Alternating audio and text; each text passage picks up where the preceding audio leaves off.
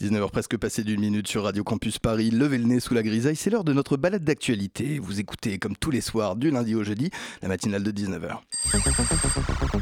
La matinale de 19h, le magazine de société de Radio Campus Paris. On y parle de sujets sérieux. Il n'y a pas d'édito enflammé sur le communautarisme blanc. De sujets moins sérieux. Ça peut être des bois sculptés à partir de formes naturelles interprétées. De ce qui se passe en Ile-de-France. Je me disais qu'à Paris, on était en avance sur la province. Et de débats pas forcément consensuels. Parlez-nous un peu de cette coupe monstruelle. Tous les jours, du lundi au jeudi, sur le 93.9. Il y a de cela deux semaines, une femme est morte dans le 18e arrondissement de Paris. Je m'en suis rendu compte au hasard alors que mes pas me portaient vers mon café du matin. C'était les premiers beaux jours de l'hiver lorsque le soleil tape sec sur les angles des boulevards et qu'on a envie de marcher et de boire des boissons chaudes. Je vis dans ce nord de Paris depuis dix ans, si bien connu de ceux qui l'aiment et totalement étranger à ceux qui habitent ailleurs. Un quartier qui aime se cacher, apparaître vide et sans charme. Un endroit où il faut pelleter un peu pour trouver de la chaleur. Cela fait deux semaines que la façade de la mairie du 18e croule sous les fleurs pour une femme morte. Le premier jour, il n'y avait qu'un petit bouquet et une feuille sobre où l'on pouvait lire que le de Christelle avait été retrouvé dans un hall d'immeuble et puis la date d'une cérémonie pour ceux qui voudraient lui rendre hommage. Si l'on avait des informations, s'adresser à la mairie. Je ne la connaissais pas, mais je la connaissais quand même parce que cela faisait dix ans que mes pas croisaient les siens le soir lorsqu'elle déambulait ivre sur les trottoirs de mes balades. Elle devait avoir une quarantaine d'années, mais elle en paraissait plus parce que la rue fait vieillir vite et mal. Elle m'aboyait dessus parfois lorsqu'elle avait trop bu. Le soir, quand je suis repassé, il y avait plusieurs canettes de bière pleines, ouvertes et déposées sous les fleurs, l'hommage officieux de ceux qui la connaissaient le mieux sous celui officiel de ceux qui la connaissaient le moins. Il y avait aussi un vieil homme, un SDF lui aussi, avec une épaisse barbe blanche et l'air un peu perdu, un gros monsieur sous un kawaii vert pomme en mauvais état, qui marchait à côté de moi devant la façade. Je l'ai vu s'approcher, interloqué par les fleurs, regarder longuement le petit panonceau, et puis ses épaules se sont affaissées, imperceptiblement, et il est resté quelques secondes sans trop savoir quoi faire, jetant des regards de droite et de gauche, comme si nous autres, les passants, aurions pu lui apporter une raison, la clé de la vie et de la mort, quelque chose qui apaise l'absurde des nuits froides, où des femmes meurent dans les halls d'immeubles. Mais nous n'avions rien à lui dire, il a levé la main vers la petite pancarte et l'a touché des doigts un court instant, et puis son bras est retombé, et comme nous tous, il a repris sa longue marche intranquille. Voilà ce que j'avais envie de vous dire en préambule, à vous qui, comme moi, ne la connaissiez pas. Son prénom, l'endroit de sa mort et le frisson malaisé de ceux qui restent. Vous écoutez le 93.9 FM.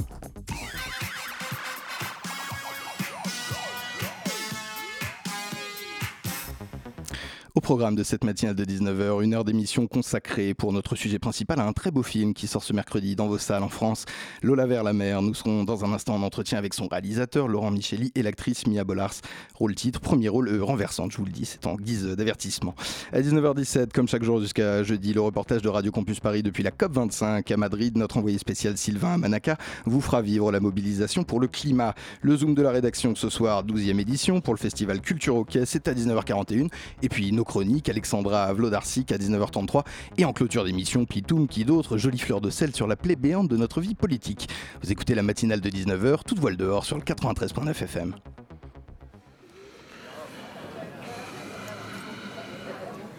Ton opération, c'est pour quand? Euh. Normalement dans 5 semaines. Maintenant, je sais pas, je vais peut-être devoir un peu attendre. On verra. Pourquoi tu veux faire ça hein? Tu sors à peine de l'adolescence. T'as à peine 18 ans. C'est normal d'être mal dans son corps, de. d'être complexé, je sais pas. Peut-être qu'à 25 ans, tu, tu, tu, verras les choses autrement. Tu changerais d'avis. Mais je changerai pas d'avis. De toute façon, que je fasse cette opération ou pas, ça changerait au fait que je suis déjà une femme. Faut juste l'accepter, c'est tout. Benoît Magimel et euh, Mia Bollars, vous venez de l'entendre, un extrait du film Lola vers la mer en salle ce mercredi en France. C'est l'interview de la matinale. Bonsoir Sandra Foulon. Bonsoir François, bonsoir Mia, bonsoir, euh, excusez-moi, bonsoir Laurent. Donc ce, Bonsoir. so- ce soir nous parlerons de- du film Lola vers la mer. Donc c'est l'histoire de Lola, une jeune fille transgenre de 18 ans qui fait face au décès de sa mère alors que celle-ci devait la soutenir financièrement pour se faire opérer. Afin de respecter les dernières volontés de sa mère, Lola et son père, un homme abrupt qui n'accepte pas la transition de sa fille, vont se rendre jusqu'à la côte belge pour respecter les dernières volontés de l'être aimé. Au travers du chemin parcouru, les deux personnages se révéleront un peu plus. Laurent Micheli, comment avez-vous choisi d'écrire ce scénario et de parler de la transidentité euh, eh ben, j'ai choisi de parler de ça parce que euh, je suis moi très proche des, des, luttes et des combats euh, LGBT. Ça fait partie de ma vie quotidienne, quoi. C'est une chose de laquelle je suis très proche. Et donc, étant cinéaste, j'ai toujours eu envie de, d'utiliser, d'utiliser mon métier pour, pour mettre en avant euh, surtout des personnes, je crois, qui, qui ont besoin d'être mises en avant parce qu'elles ne sont pas euh, suffisamment dans la société, qu'elles sont euh, un peu trop ostracisées, laissées de côté pas aidées. Et donc, œuvrer à plus de visibilité, de, de, tolérance, ça me paraissait super important. Alors voilà, ça c'est tout le, le, le, pan politique du projet. Et en même temps, j'avais aussi une envie très personnelle, un, plus intime, qui, qui, qui était l'envie de, de parler d'un personnage ado qui est un peu contestataire, qui, qui, a du mal à trouver sa place dans la société. Euh, ce qui a été mon cas, moi, en tant qu'ado, j'avais beaucoup de mal avec l'école, le monde adulte en général, que je trouvais très, très ingrat et, pas très à l'écoute. Euh, donc voilà, cette, cette énergie-là, cette figure-là, je la trouve euh, importante aussi. Je trouve que c'est important de raconter ça, surtout qu'en fait, même si aujourd'hui je suis plus un ado, je crois que cette énergie-là, elle est encore en moi. donc voilà, et j'avais envie de parler des rapports familiaux, du coup, parce que ce film, euh, qui a un sujet un petit peu, euh, euh, qu'on pourrait dire pointu, en fait, je le voulais tourner vers le public, et donc il fallait pouvoir raconter de cette histoire très particulière, faire une histoire universelle, quoi, donc l'histoire d'un papa et de sa fille. Je reste pour le moment sur le plan politique. Euh, il y avait des écueils identifiés au stade de l'écriture, Laurent Micheli a évité. On sait que cette thématique, c'est une thématique qui tout bêtement peut être casse-gueule quand on n'est pas très directement euh, concerné. Comment est-ce que vous en êtes sorti de ça?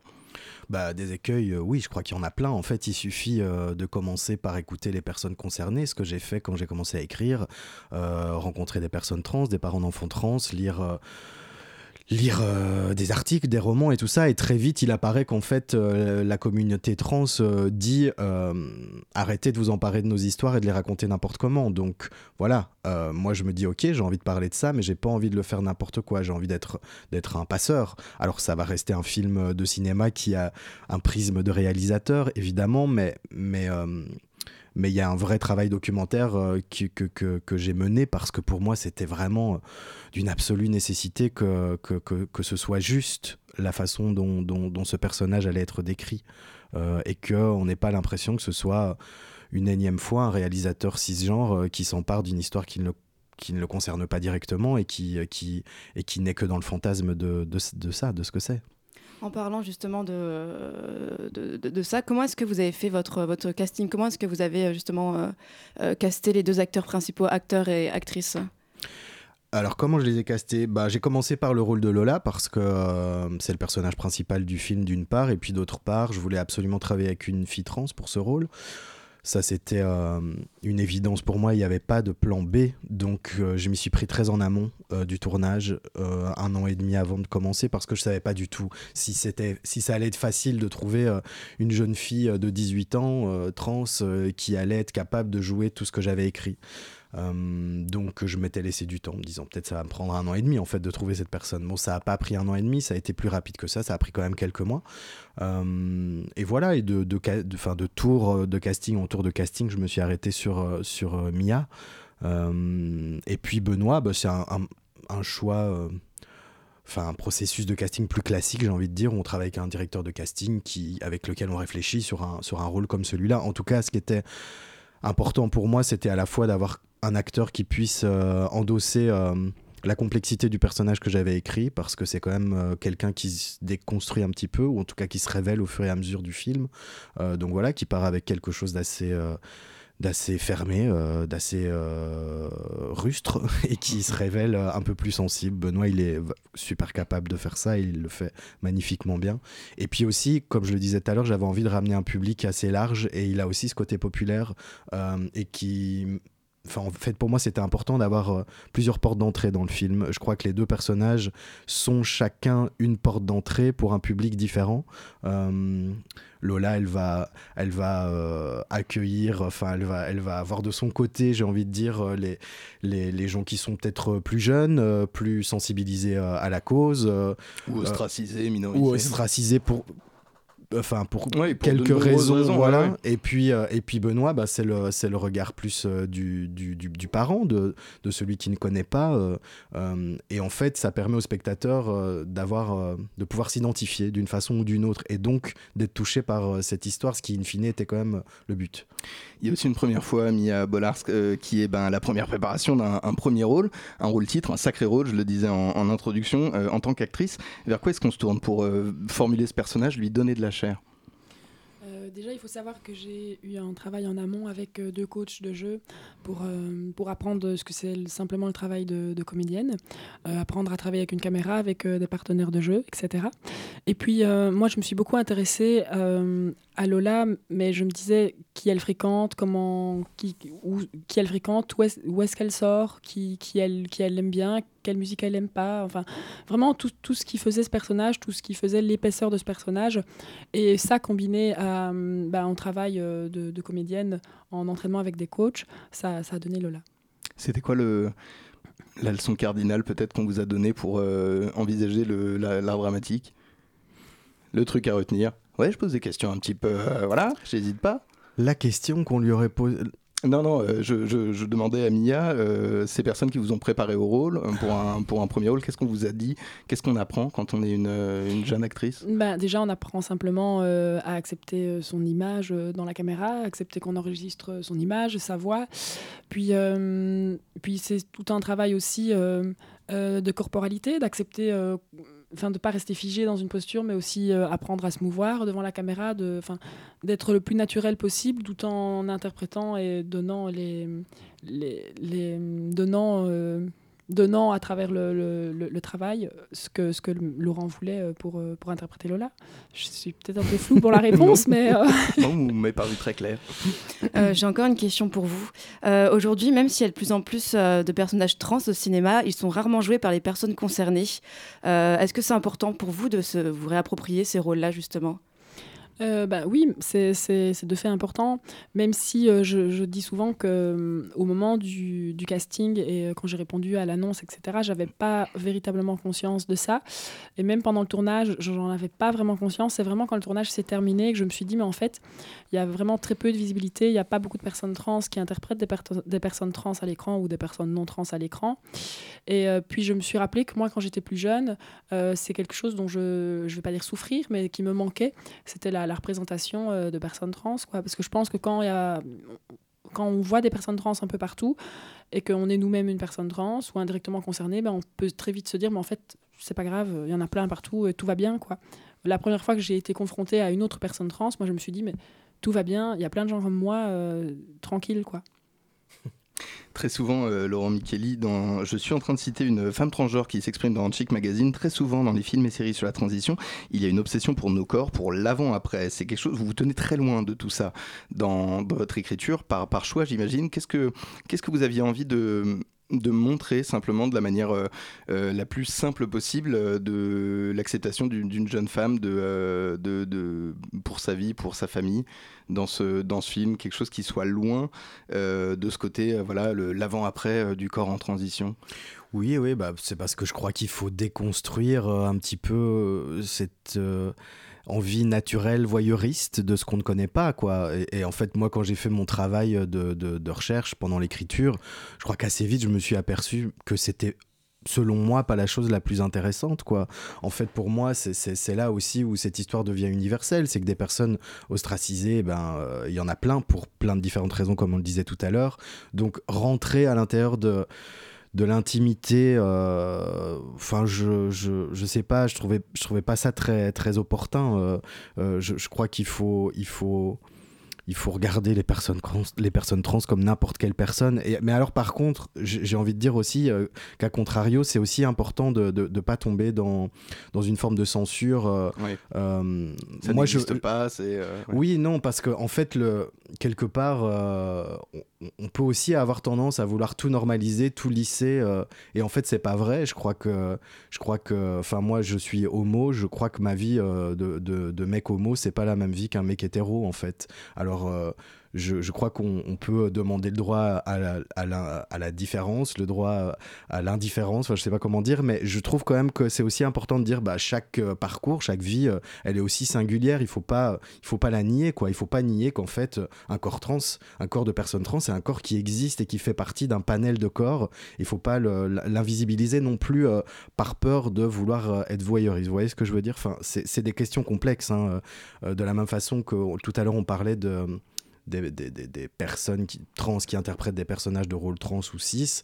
Euh, moi, je crois profondément que, tous les, que les acteurs peuvent tout jouer, mais sauf qu'en fait, on est dans une époque euh, qui politiquement demande des actes forts pour pouvoir progresser. Je pense que c'est la même, de la même façon, euh, les femmes réalisatrices sont, sont trop peu souvent montrées pour tout un tas de raisons. Il y a des questions de quotas qui se posent et tout ça. Je crois que c'est très complexe comme débat, mais que par moment, il faut poser des actes forts, même s'ils sont un tout petit peu trop dans un sens pour pouvoir espérer d'équilibrer les choses.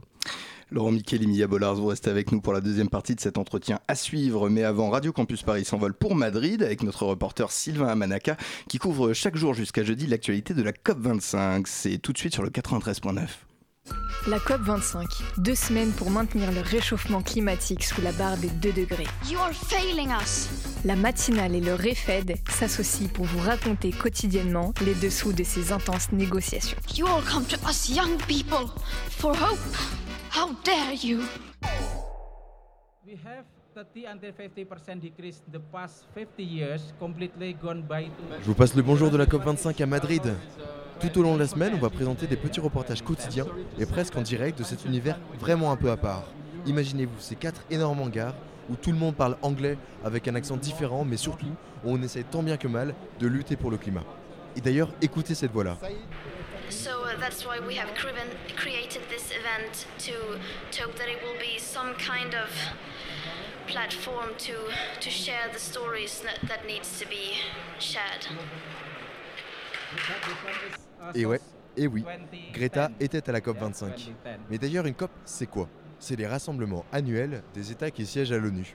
En anglais, c'est les Conference of the Parties, et en gros, c'est le moment de l'année où les États vont se retrouver et tenter de créer des règles juridiques internationales pour lutter contre le changement climatique. Et COP25, ça signifie simplement que c'est la 25e conférence.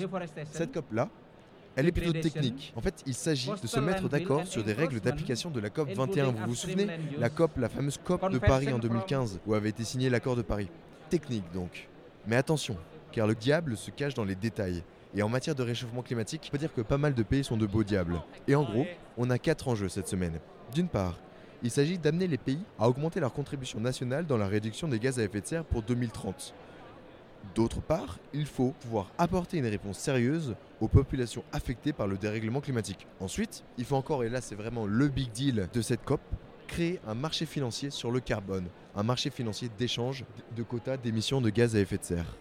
Et enfin, quatrième enjeu, il s'agit de financer la transition écologique dans les pays en voie de développement. Ce premier brief est déjà terminé, nous on se retrouve demain, même heure. Adios de notre reporter sur place Sylvain Manaka, la COP25 au menu de la matinale. Ce sera chaque jour à 19h17 jusqu'à jeudi soir. Tout de suite, Fernand Blancs, what's up? Vous écoutez la matinale de 19h.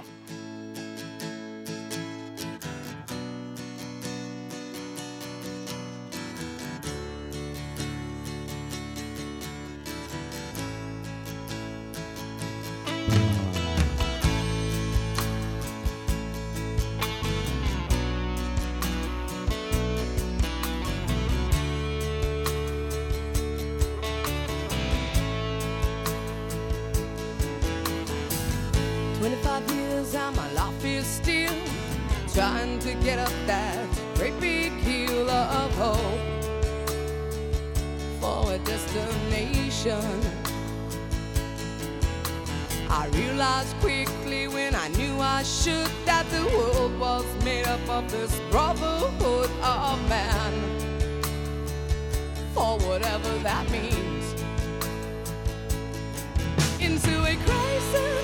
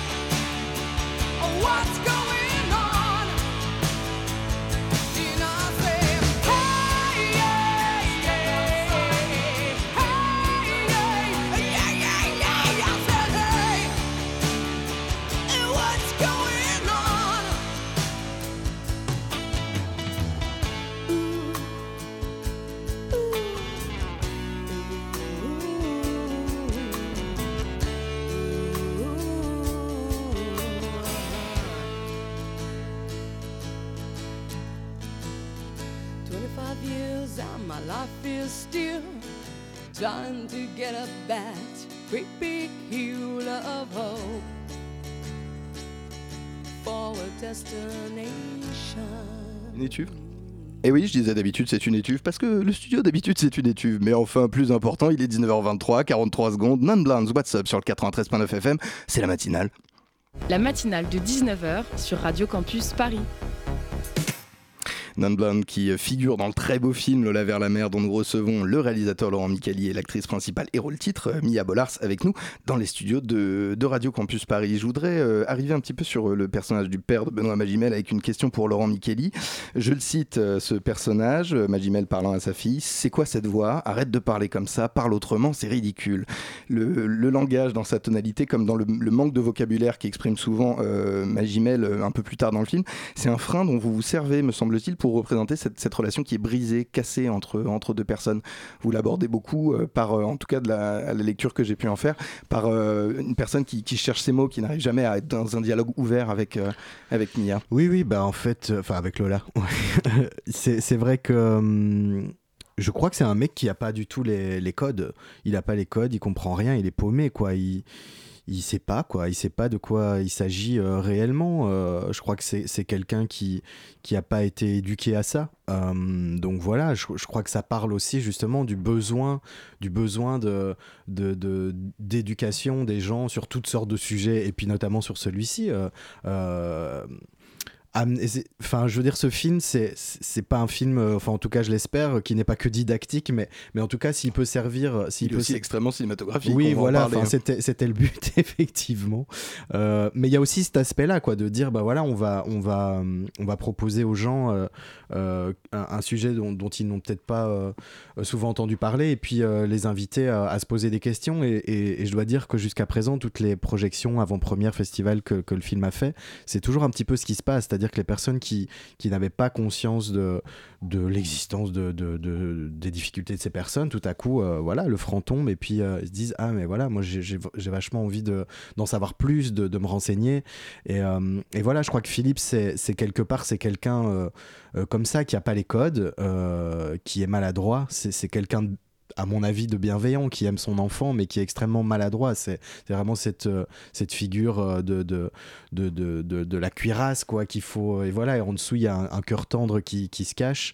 Euh, si ce n'est que, en plus de ça, je crois que son enfant lui lui renvoie à la tronche qu'en fait il a été et un mauvais père et un mauvais mari, ce qui est très violent quand même pour lui à recevoir et à vivre. Du coup, ça, ça met du temps quoi, à ce qu'il respire un peu plus. Euh, dans le film, on remarque très rapidement la double symbolique euh, par rapport au deuil. Donc à la fois le père qui fait le, deuil euh, de, son fils et aussi le mari qui fait le deuil de, sa femme. Il passe par différentes phases. Et à aucun moment le film prend la position de, juge. Est-ce que c'est volontaire pour que le spectateur puisse lui-même se rapprocher d'un des deux personnages? Oui. en tout cas, est-ce que c'est volontaire de ne pas prendre parti oui, jusqu'à un certain stade. C'est-à-dire que pour moi, euh, je je, ne condamne pas le père, mais je dois dire que je, je ne lui jette pas des fleurs non plus.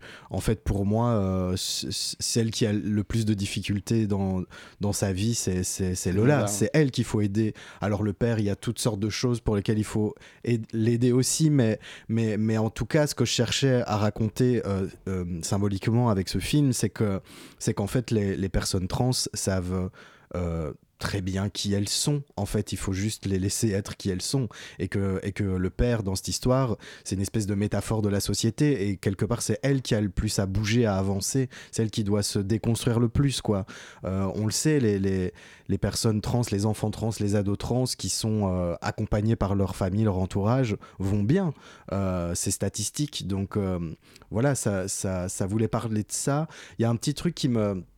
Qui me qui me chipote un petit peu dans ce que vous disiez par rapport au deuil de, de, qu'il doit faire le deuil de son enfant. Euh, c'est un truc que je trouve un peu euh, selon sa conception, enfin selon Oui, alors de son point de vue peut-être, mais je trouve.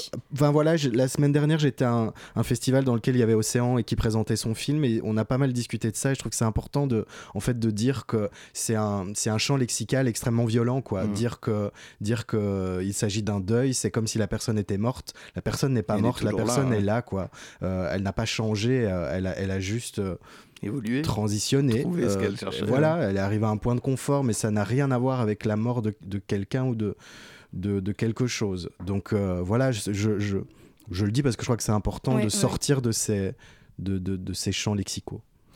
Il y a une grande scène de, joie, de relâchement dans un film qui est assez, tendu, assez intériorisé. C'est une scène où euh, l'héroïne euh, Lola se réveille après avoir dormi avec son père sur la route dans une maison close et où elle danse sur un air qui passe à la radio en, compagnie de deux femmes, la tenancière et une prostituée, de travailleuses du sexe qui sont bah, peut-être finalement mieux à même de comprendre le, rejet, la, stigmatisation dont les femmes peuvent euh, être victimes. je, vous le demande, Mia Bollard, cette, notion du, safe, space finalement, comme on l'appelle, elle, est importante dans la création du identité?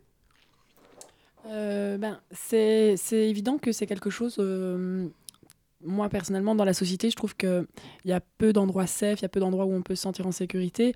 Et euh, là, si on interprète... Enfin, moi, je vois Lola dans cet endroit où elle est comprise un peu par, par, euh, par, les, deux, par les, deux, les deux femmes, ben, elle se relâche et elle va expérimenter euh, son corps d'une façon différente en dansant, en fait. C'est un peu ça. Et c'est vrai qu'on n'a pas la chance d'être dans des endroits safe tout le temps où on peut euh, expérimenter simplement la danse, alors que c'est juste un truc tellement banal, en fait. Mais ça démontre en effet que la société il y a quelque chose à, faire là-dedans. Il faut, il faut créer des endroits safe, il faut créer des endroits où on se sent en sécurité et, bien avec des milieux culturels, etc. Quoi. Et la danse, ça peut être un, autre langage justement que le langage qui souvent fait défaut ou est sexiste euh, pour une personne justement qui est en transition? Je, je, je, comprends pas la question. Ce que je veux dire, c'est qu'à partir du moment où vous euh, vous trouvez pas euh, peut-être l'accompagnement ou le, le, le, soutien, le relâchement dont vous pouvez avoir besoin par les mots, peut-être que passer par la danse, passer par l'expression un peu primale du corps, ça peut, ça peut aider? Je n'ai aucune idée, moi je déteste danser. c'est la fin de cette émission. c'est bien pour ça que j'ai écrit cette scène, parce que je me suis rendu compte pendant le casting qu'elle ne voulait pas danser, qu'elle n'aimait pas, et ça m'a intéressé, donc j'ai écrit cette scène suite à ça. C'est inspiré d'elle en fait, de Mia. Malheureusement, j'aurais dû danser. bah, c'est là que vous avez un vrai travail de, de, de, création, d'actrice. Non, mais il m'a demandé de danser, et je me suis assise et j'ai lu un livre. Voilà, j'ai fait non, je ne danserai pas. Mais en tout cas, pour revenir sur ce que vous disiez, je crois que c'est sûr que moi, ce que je voulais raconter à, travers cette chose-là, cette scène dans, ce bar à hôtesse, et particulièrement cette scène-là avec les femmes, il y a vraiment une idée de transmission de femme à femme, de, sororité, et j'avais vraiment envie de parler de, cette euh, solidarité entre minorités, de, quelque chose qui, fait, bloc d'une forme de convergence des luttes. C'est un truc auquel je crois beaucoup, moi. Donc j'ai essayé de l'insuffler à l'intérieur de, de ce film, et évidemment des endroits safe euh, dans la société, il n'y en a pas du tout encore assez. C'est pour ça que moi, je peux vraiment m'énerver quand on me dit que euh, c'est extrêmement euh, maladroit de parler de minorité ou de communauté, ce qui arrive, on nous, on mmh. nous, le dit quand même régulièrement. Et moi, j'ai juste envie de dire, mais vous le dites parce que vous n'êtes pas stigmatisé, parce qu'en fait, on aimerait bien en tant que euh, homo ou en tant que personne trans euh, euh, être avec son mec par exemple dans la rue pouvoir se tenir la main. En fait ça n'existe pas. Enfin ça reste compliqué. Donc ça veut bien dire que, que la société l'extérieur n'est pas un endroit safe. On, on doit malheureusement encore avoir beaucoup d'endroits dans lesquels on peut se sentir protégé parce qu'il y en a pas du tout quoi j'ai une dernière question pour vous, Mia Bollard. Par la force des choses, par l'exposition médiatique que vous êtes en train de, vivre en ce moment même, vous allez probablement devenir une forme de, modèle pour une communauté qui en a besoin. Je, vous l'apprends peut-être. Vous, avez eu des, retours déjà de personnes qui ont, vu le film et qui ont vécu euh, la, même transition, qui sont dans la même position?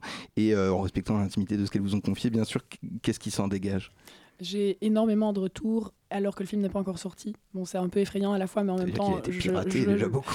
non, j'ai, sur Instagram, j'ai juste 180 personnes qui m'envoient des messages et il faut que j'essaie de répondre à chaque personne. Et en fait, les retours sont souvent les mêmes. C'est, euh, j'ai beaucoup de personnes qui disent merci. Euh, mais là c'est plus un message aux réalisateurs qui disent merci d'avoir euh, pris une femme trans pour euh, jouer une, fille trans. Et après, c'est beaucoup de personnes qui se retrouvent dans Lola et euh, qui, qui, cherchent un peu de l'aide. Et donc, je, malheureusement, je ne peux pas aider tout le monde et alors je, les réoriente à chaque fois vers les associations LGBT, etc. Mais oui, il y a beaucoup de personnes qui cherchent de l'aide, qui cherchent une écoute et une oreille. Et voilà, c'est à la fois triste, mais à la fois c'est beau de dire que, que, le film peut aider et peut parler à, à beaucoup de gens. quoi. Merci, je crois que ça conclut notre entretien. Notre entretien pardon. Merci à vous, euh, Laurent Micheli, merci à vous, Mia Bollars, pour un film important, euh, au-delà de l'enjeu politique, une œuvre qui est émouvante en soi, qui est un, beau film. Allez voir Lola vers la mer, sortie nationale ce mercredi en salle. Euh, je le rappelle parce que tant qu'à faire, Mia Bollars, vous êtes d'ores et déjà sélectionné pour les, les, révélations des Césars 2020. Je crois pouvoir affirmer, si vous me le permettez, que le terme est correct. Bonne continuation pour la suite. ne bougez pas, tout de suite sur le 93.9, un peu de musique qui fait poum tchak poum tchak. Et puis ce sera la chronique d'Alexandra Bodarchik juste après ça.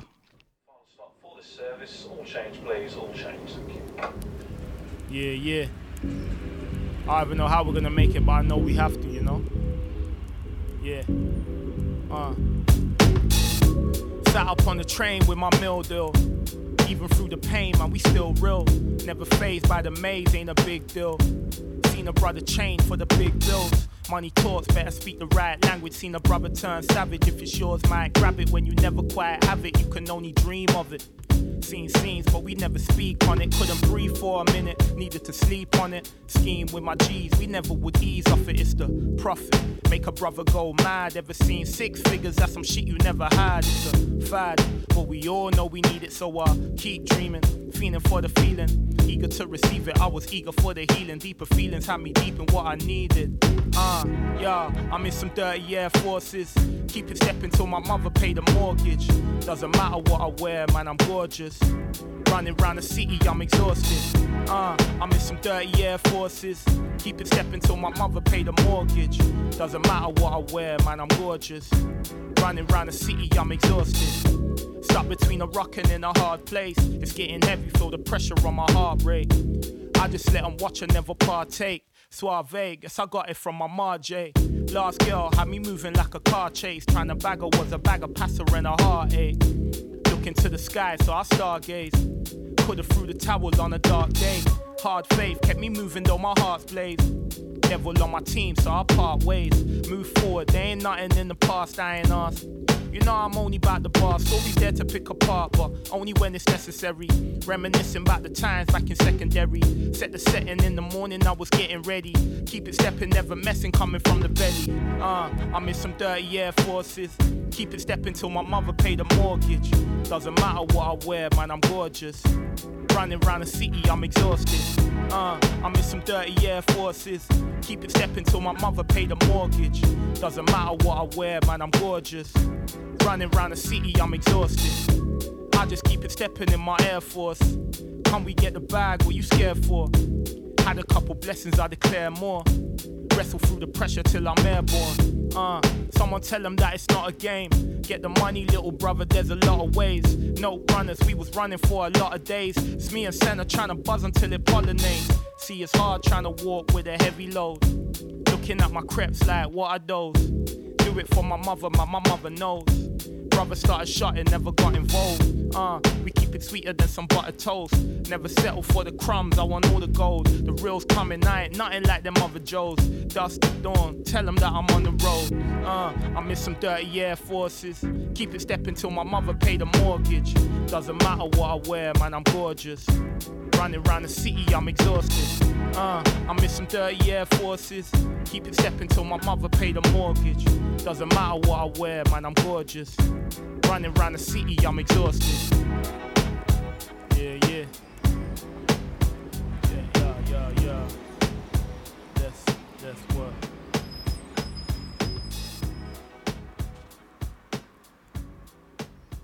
Coffee Stones à l'instant sur le 93.9 FM avec son titre Dirty Air Forces. Il est 19h37. La matinale de 19h. Du lundi au jeudi sur Radio Campus Paris. Notre euh, chroniqueuse Alexandra Vadarchi qui est présente dans ce studio pour euh, nous donner des nouvelles de l'art contemporain. Bonsoir. Bonsoir chers auditeurs et attention, aujourd'hui nous rentrons dans le monde mystérieux de l'art contemporain. Faites marcher votre imagination parce que je vais vous parler d'une œuvre exceptionnelle qui a fait le buzz ce week-end. Imaginez un mur blanc et là, une simple banane qui y est scotchée. Voici l'œuvre. J'ai bien entendu une banane scotchée à un mur? Exactement, une simple banane jaune scotchée sur un mur blanc à l'aide d'un ruban adhésif gris était exposée samedi 7 décembre à la foire Art Basel à Miami. Des exemplaires de l'œuvre ont déjà été vendus. Le troisième et dernier, évalué à 150 000 dollars, ira dans un musée. C'est une blague Non, je suis extrêmement sérieuse. Une de ces œuvres, intitulée Comédienne, signée de l'artiste italien Maurizio Cattelan, a été acquise par un collectionneur français pour 120 000 dollars. Mais ce n'est pas la fin de l'histoire. Cette pauvre banane soudainement propulsée au rang de l'art était exposée pour être regardée par tout amateur d'art contemporain quand un visiteur a décidé de faire un happening. Comme le montre la vidéo sur son compte Instagram, David Datuna, qui s'est décrit comme un artiste américain d'origine géorgienne installé à New York, a décollé la banane du mur, appelé le pauvre fruit et l'a mangé devant une foule curieuse. Finalement, il a rendu à cette banane son usage traditionnel. Oui, mais contre toute attente, ce n'était pas la lutte contre le gaspillage. Il voit dans son geste une certaine performance artistique qu'il intitule Angry Artist, artiste ayant faim. Suite à sa performance, il s'est fait escorter hors de l'exposition par la sécurité. Alors si je fais le lien, vous voulez dire qu'il a mangé 120 000 dollars Tout à fait, mais ne t'inquiète pas parce que, je cite, il n'a pas détruit l'œuvre La Banane, c'est l'idée.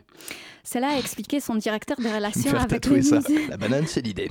Exactement, Lucien Terrasse au quotidien Miami Herald. Donc ça ne change pas le fait que la banane finalement a été ingérée, plus d'œuvre. Oui, mais quelques instants après, une nouvelle banane était scotchée au mur. N'est-ce pas génial dans sa simplicité? Bien que Catalan soit un farceur bien connu et qu'il aime les gestes ironiques dans le style de Marcel Duchamp, les spécialistes, que j'ai quand même du mal à croire, disent qu'il est venu travailler très sérieusement avec la banane. Au tout début, la banane collée au mur était un premier jet de la sculpture finale qui devrait être en bronze. Finalement, Catalan a décidé que la banane devait rester une banane logique. Mais quelle est sa signification? Nous pourrions euh, supposer que la banane est une représentation de la volatilité dans le monde de la consommation, que nous nous achetons euh, trop à des biens éphémères ou encore que ce sera une critique sur la position privilégiée d'un artiste star qui peut vendre toutes sortes d'œuvres à tout prix. Sans juger l'œuvre elle-même, je ne suis pas experte. Je trouve que Maurizio Cattelan est vraiment exceptionnel. Quand on sait qu'il a incité un groupe de collectionneurs à acheter des bananes collées au mur pour 120 000 dollars, sérieusement, ce n'est pas n'importe quel artiste qui arrive à faire ça. En plus, ce n'est pas la première fois où ses œuvres ont leur propre péripétie avec le public. Quand son œuvre euh, La Nonna Ora, représentant la figure du pape Jean-Paul II écrasé par une météorite, a été présentée lors d'une explosion à Varsovie, deux députés ont tenté de sauver le pape. Tout en détournant l'attention de la sécurité, ils ont retiré le corps céleste. En septembre de cette année, un autre travail de Catalan estimé entre 5 à 6 euh, millions de dollars a également été victime de son succès. Son nom, America, est une cuvette de toilette en or 18 carats. Je réponds tout de suite à la question qui s'impose. Oui, cette toilette fonctionnait. Fonctionnait Qu'est-ce qui s'est passé? Quelqu'un l'a utilisé pour faire sa propre performance artistique? Non, cette fois, c'est tout de même plus grave. Les toilettes ont été volées lors d'une exposition au palais de Blenheim à Londres et aucun coupable n'a été trouvé jusqu'à présent. Espérons alors que ces voleurs aient au moins daigné laisser ces lettres de noblesse à l'œuvre d'art et qu'ils ne performent pas avec. Merci à vous, Alexandra Vodarchik. Je colle tout de suite un semi-artichaut sur le mur des studios de Radio Campus Paris. Vous êtes les bienvenus pour euh, les enchères. Tout de suite, le zoom de, la matinale. Euh, nous proposons euh, une programmation qui se veut décloisonnante. On a toujours un escape game, on a un jeu de plateau, de stratégie. Plusieurs groupes de musique. Il y a aussi du fantastique. Avec des artistes internationaux. Un lieu d'échange, de rencontre avec de la réflexion. Participative et interdisciplinaire. Voilà, et il y aura plein d'autres surprises. Le Zoom, dans la matinale de 19h. Jules Benvenise, bonsoir. Votre Zoom nous entraîne au cœur du festival Culture OK. Votre invité ce lundi soir, sa co-organisatrice Pauline Gouzen. Bienvenue à tous les deux à la table de cette matinale. Bonsoir euh, François, merci beaucoup. Pauline Gouzen, euh, bonsoir. Bonsoir. Euh, merci beaucoup d'être parmi nous au studio de Radio Campus Paris malgré la grève.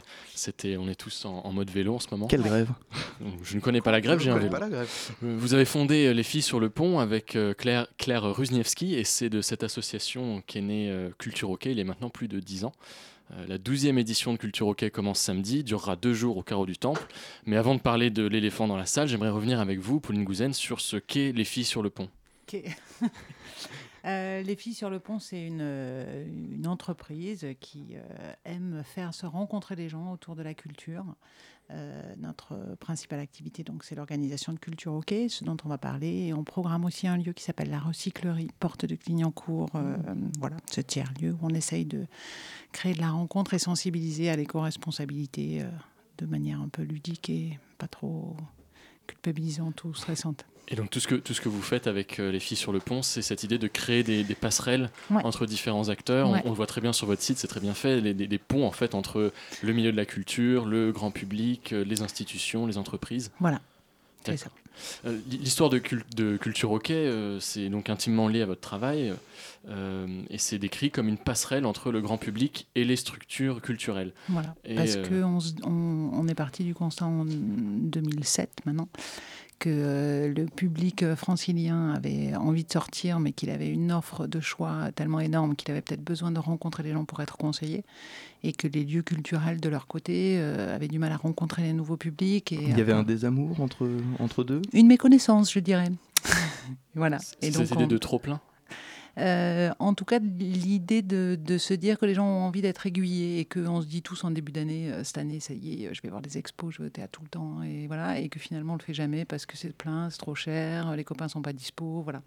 Et donc on a essayé de prendre ces freins un à un et de se dire comment est-ce qu'on peut les faire tomber. Ben, on n'a qu'à organiser un grand machin où tout le monde vient avec des copains et qu'ensemble on peut se dire ben voilà, on va prendre nos billets pour aller euh, au théâtre à cette date-là ensemble et en plus profiter souvent d'un tarif réduit ce qui est le cas à Culture OK, qui fait qu'on amène doucement euh, les gens euh, vers la, vers la sortie et que euh, s'ils n'ont pas la bonne idée de se dire cette année je vais sortir, c'est aussi l'occasion de les sensibiliser à la culture et en leur faisant rencontrer des artistes sur scène pour se dire bah oui peut-être que je pourrais pousser la porte d'un musée moi aussi. Mais justement, jusque-là, jusqu'alors, votre Culture OK, ça avait lieu à la rentrée scolaire et vous avez décidé cette année de décaler, de décaler cette date. Ouais, on a fait 11 éditions en grand, on va dire, présentation de saison en se disant que quand la saison culturelle ouvrait, on allait réunir tous les acteurs pour qu'ils présentent leur programmation euh, au grand public.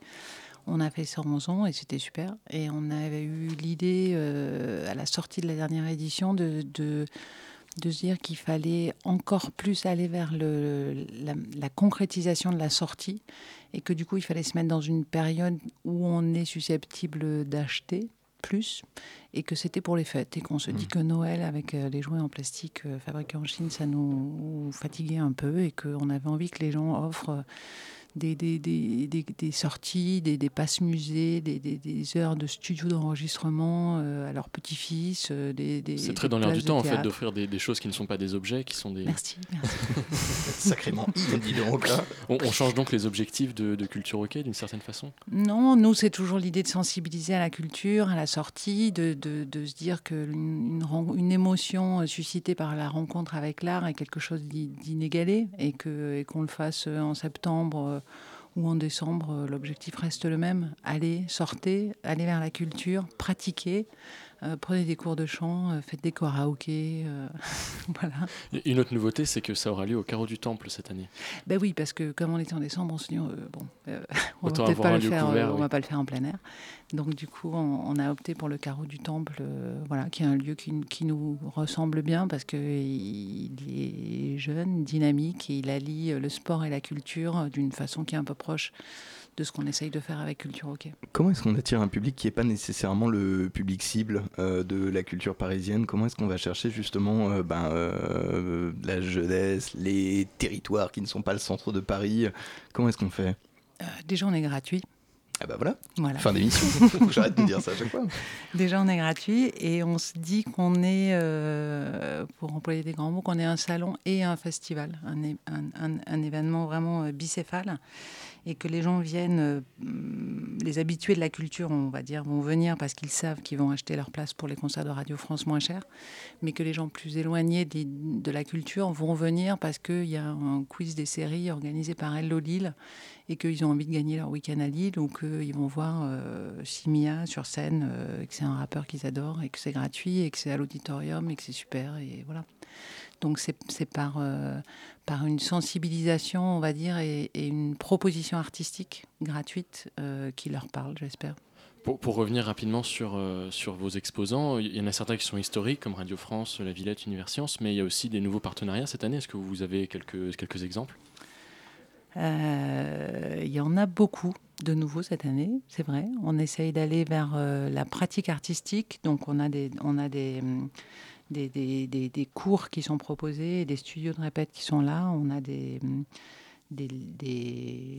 affiches de cinéma aussi. Enfin, en tout cas, on a, on a essayé de développer l'axe un peu euh, bien culturel et, et, cours de pratique euh, à offrir pour Noël. On est vraiment parti de cette, de cette idée-là. Après, on a pas mal de nouveaux exposants qui viennent euh, pour présenter leur destination, et notamment Hello Lille, qui sera là pour, pour présenter justement euh, le festival Sérimania, pour, pour, pour reposer tous les lieux culturels qu'il y a sur le territoire. Enfin voilà, on, a essayé d'élargir. Et puis après, il y a des, des grandes institutions classiques qui se rajoutent à la liste. Ils seront 150 cette année. Euh, on est ravis. Merci à vous. Culture OK, on le rappelle, c'est ce week-end, samedi 14, dimanche 15 décembre, au carreau du Temple, Paris 3e arrondissement. Merci. Donc, Pauline Gouzen, vous restez à nos côtés. C'est euh, l'heure de la chronique de clôture avec Pitoum juste après ce léger jungle. La matinale de 19h sur Radio Campus Paris. Vous avez toussé, croyez pas qu'on l'a pas entendu, on l'a tous entendu. Euh, puisque vous ne m'aurez pas écrit de lancement, mon cher Pitoum, comme le veut votre stupide tradition depuis 4 ans que je vous côtoie à l'antenne, C'est laissez-moi vous donner euh, une information qui n'a rien à voir avec la choucroute. En Asie, les anguilles sont désormais plus précieuses pour les trafiquants que le caviar. Voilà. J'en suis ravi. Bah, tu m'étonnes. François, François. Ah, François, toi qui, à l'heure où tout le monde a le seum, préfère être anervi, hein, tant tu choisis tes mots comme d'autres les cougars, tu cherches sous la poussière la patine du temps. Auditrice, arpenteuse de rue, tête de cortège et sous ta capuche, mon vice. Nous sommes le 9 décembre 2019 et au troisième refus de remise en liberté de Patrick Balkany par la justice, ce qui est tout à fait, déjà oui, tout Déjà. à fait réjouissant. Et redonne un petit peu d'espoir. hein. En fait, les politiques ne sont pas au-dessus des lois. En fait, ils n'y sont que jusqu'à ce que la pile de casseroles les rattrape. Faut dire que je les comprends, moi, les juges, un peu avec le nombre de dossiers accumulés par Patoche. Maintenant qu'ils ont ouvert le truc, ils n'ont pas envie de le refermer. hein, tu vois, c'est un peu comme quand tu te votes dans l'adultère. Au début, tu te dis non, non, jamais. Et le jour où tu mets le doigt dedans, bon bah tu fonces. Hein, voyage aux Seychelles, Champagne, euh, sur un lit de rose, presque parce que maintenant que c'est fait, autant aller jusqu'au bout. D'ailleurs, aller au bout, c'est un peu l'esprit du temps présent hein, dans le genre. On en a déjà parlé, on sombre dans les extrêmes. Un artiste a exposé une, en galerie une banane scotchée à un mur, vendue 120 000 Mhm. euros euh, pour un des exemplaires est maintenant 150 000, euh, 150 000, on a dit. Une vraie banane, tout à fait comestible, puisqu'un autre artiste donc là a réalisé une performance en venant la manger sous objectif des iPhones présents et a dit, je cite, It's good. On sait donc désormais que si l'argent n'a pas d'odeur, il a bon goût. Bonjour. Alors, n'est-ce pas qu'elle est belle cette journée quand même? Elle est top. Ah, elle est belle. Je veux dire, si on met de côté les litres d'eau qui nous tombent sur la gueule et la vôtre que je me suis pris en skate ce matin pour aller bosser, Hmm. ça va. Merci de vous inquiéter, François, c'est très. Bah, vous m'avez l'air, euh, très bien comme ça. Non, bah oui, je peux plus juste pivoter la partie supérieure de mon corps. Personne ne vous le demande. Ça me donne une petite dégaine Playmobil en avant les histoires. Pour pécho de la prépubère, c'est génial si jamais j'ai envie de devenir grand réalisateur de cinéma. Par contre, ça me fait quand même réfléchir à ce qu'on est prêt à s'infliger pour aller bosser. Je veux dire, on peut quand même un peu parler d'aliénation quand tu es prêt ou prête à te taper 45 minutes de marche sous la pluie, 20 minutes d'attente sur un quai bondé et une demi-heure dans un wagon façon paillardise Patrick Sébastien, alors qu'en vrai, ton boulot, généralement, c'est pas de sauver des vies, hein. c'est de choisir une jolie typo pour la presse du kick-off de demain. Ce qui m'amène, non sans détour, je le concède, à mon sujet du jour, sujet pour lequel j'ai une admiration incommensurable, c'est-à-dire qu'on peut pas le mesurer, même avec une grande règle. Jean-Paul Delevoye. Ah, oui. Ah, parce que là, moi où je trouve que c'est déjà compliqué de pas se faire happer en ayant un seul boulot, Jean-Paul, lui, il en a tellement qu'il en oublie certains, dis donc. Alors je resitue le contexte pour Lucie, hein, celle qui est toujours un peu à l'arrache dans le fond. Jean-Paul Delevoye, c'est le bonhomme chargé par Macron de mettre en place la réforme des retraites. Et c'est notamment de son rapport et de ses suggestions que, que devient en fait le bordel ambiant du moment. Alors il se trouve que le mec avait vaguement oublié de dire qu'il était administrateur pour le plus gros institut de formation des assureurs, des assureurs, pardon, l'IFPAS, étroitement lié à la Fédération française de l'assurance. Or, que disent les opposants à la réforme, et notamment au passage à une retraite par points? Eh bien qu'en baissant le montant des pensions, parce que Dixit Fillon, qui parfois était honnête, le seul intérêt d'un système par points, c'est de filer moins de thunes, on va favoriser la retraite par capitalisation des assurances privées. Bah oui, les gens sont pas complètement cons. S'ils voient que leur pension baisse, ils vont passer par des assurances pour en avoir plus. C'est quand même bien fait le hasard, hein. Parce que c'est comme moi l'autre jour, je vois, je vais chercher mon vélo, et là je vois une gamine en train de me lacérer les pneus au canif. Mais alors, coup de bol, dans l'autre main, elle avait un panneau Rustine à prix cassé. C'est bien fait quand même tout ça. Nickel. Bref, Jean-Paul lui a dit que non, mais c'est juste un oubli. hein. De toute façon, il y connaît rien en formation d'assureur et pas de souci, il va démissionner. Il a compris le truc. En Macronie, pour être dans le vent, faut brasser de l'air et péter plus haut que son cul. C'est des conditions sine qua non pour faire partie du sérail. Merci à vous, Pitoum. Votre générosité radiophonique est si grande qu'elle a un peu débordé sur la table. hein. Et qui c'est qui nettoie derrière Personne. Vous revenez quand vous voulez, bien sûr. Évidemment. Hélas, 20 fois hélas, cette émission touche à son terme. Merci à ceux qui la font vivre chaque semaine. Nos invités ce soir, euh, Laurent Nikeli, Mia Bollars et Pauline Gouzen, Jules Benéveniste, rédacteur en chef et Sandra Foulon aux interviews. Reportage depuis Madrid signé Sylvain Amanaka et aux chroniques Alexandra Vodarchik et l'inénérable Pitoum que je suis ravi euh, d'entendre à nouveau. Le tout parfaitement mis en onde, euh, sans surprise, par notre réalisateur de ce soir. Je lui tire un hypothétique chapeau. Le voici. Tout de suite, 5 minutes du format court J'ai vu, proposé par euh, Léa Signe. Et puis à 20h, comme un lundi sur deux, tranquillement sur Radio Campus, vous aurez le droit à scène ouverte. Ne bougez pas, la soirée continue sur 93.9 FM. Mais il me reste une minute d'antenne. Pitoum, j'aimerais que l'on parle de, euh, du skateboard euh, avec lequel vous vous êtes cassé la figure ce matin. C'est un petit skateboard euh, qu'on appelle un cruiser, exactement, rouge. C'est vrai Avec des roues blanches. Ah bah merveilleux, hein. ça nous fait pas encore une minute, mais, Mais bon. Moi je voudrais revenir tout de même, je voudrais revenir tout de même sur la banane qui a été vendue comme nous le oui. disions en, en- en chronique par Alexandra. J'en ai une personnellement tatouée sur le bras et elle n'a pas coûté Vous avez 150 000 une- dollars. vous avez une Et J'ai une demi-banane, demi-banane, absolument, oui, car mon, mon meilleur ami euh, a l'autre banane. On laisse courir à la fin de l'antenne tranquillement comme si de rien n'était. Allez, plions bagages. C'était la matinale de 19h. Adios.